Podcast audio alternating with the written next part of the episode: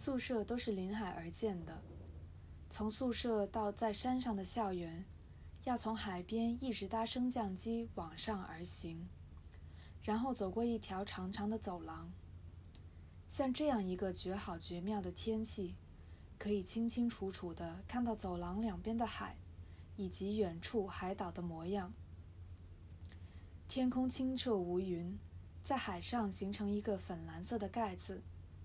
无杂的，像拍证件照的背景般，让底下的世界出现一种虚拟感。太阳晒到走廊上，陈一新浴在一片黄金里，带着脑海中鞭炮齐鸣、旗鼓喧天的凯旋歌曲，向校园徐徐走去。迎面而来的人们的面孔，在他眼里异常清晰和亲切。他仔细盯着每个人的五官，尝试在他们的脸上捕捉他们是否处男处女的信息。因为他是一个崭新的人了，相比起那些鼠头鼠尾、看起来像未经人事的同学，他领悟到了一个他们所不知的宇宙的秘密。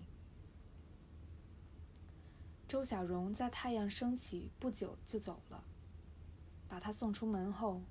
陈一新又睡了回去。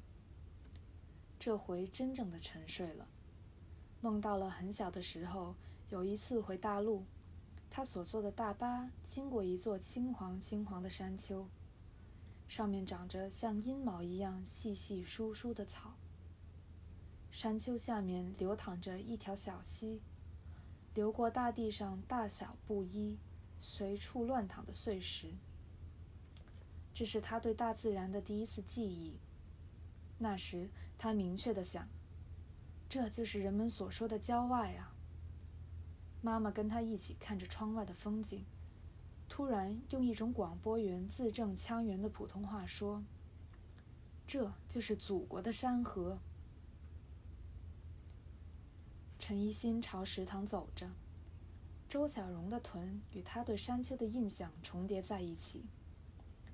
他已经接受了欲望的驱赶，同时也接受了生命的洗礼。所以，上帝的光辉照在了他的脑袋上。走廊白色的三角形顶盖高高的悬在蓝天里，左右两排以瓷砖砌成的白色柱子，在日光里像大理石一样璀璨生辉。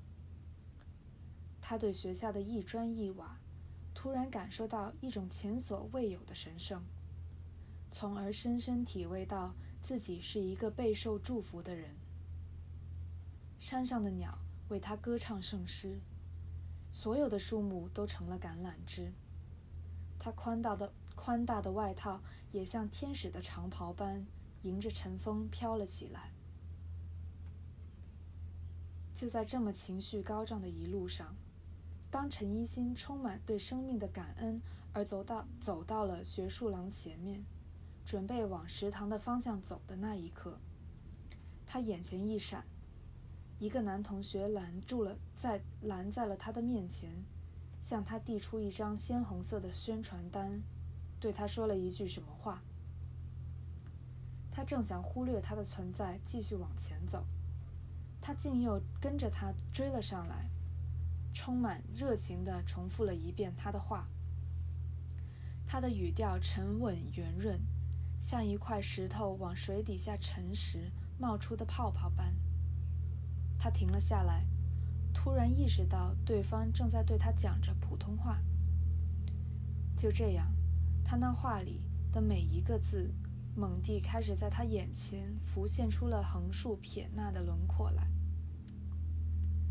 请你参加我们内地学生联会这周五举办的主题演讲会。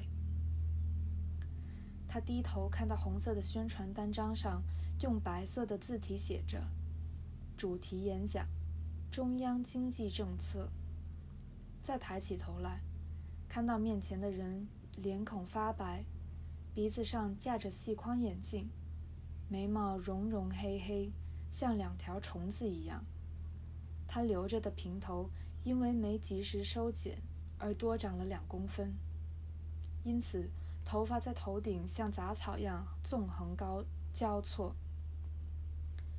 头发下细长的眼睛生硬有力地看着他，这俨然俨然是一张陌生又让他一目了然的脸。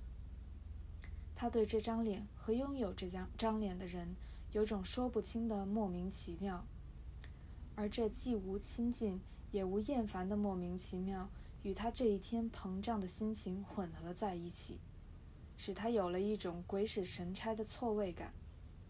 于是他站下，对他说了这样一句话：“我不是大陆人。”